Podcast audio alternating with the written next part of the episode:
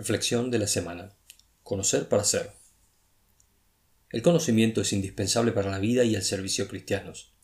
Si no usamos la mente que Dios nos dio, nos condenamos a nosotros mismos a la superficialidad espiritual y a autodeprivarnos de muchas de las riquezas de la gracia de Dios.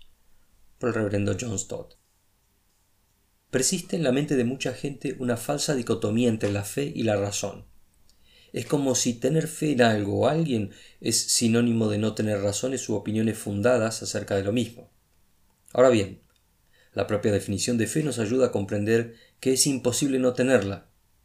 La posibilidad de tener fe estriba en la imposibilidad de conocer en forma completa o tener evidencia fáctica del fenómeno en cuestión, lo cual, en muchos casos, es un hecho de la realidad.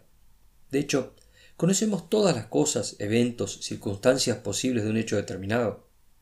Dicho de otro modo, todo lo que afirmamos sin una evidencia incontrastable o verificable es, en sí, un acto de fe. Y es tan común como decir hasta mañana, cuando no sabemos qué puede ser de nuestra vida hasta el otro día. Los cristianos entendemos que si Dios nos dio un cerebro es para usarlo. Y dadas las condiciones mencionadas, es más que razonable tener fe en un Dios compasivo y bondadoso, que quiere que lo conozcamos en toda dimensión, en toda su riqueza inagotable. Pero para eso, además de la fe, debemos aplicar el conocimiento, estudiar su palabra e interactuar con la Iglesia, usar la mente que el Señor nos dio.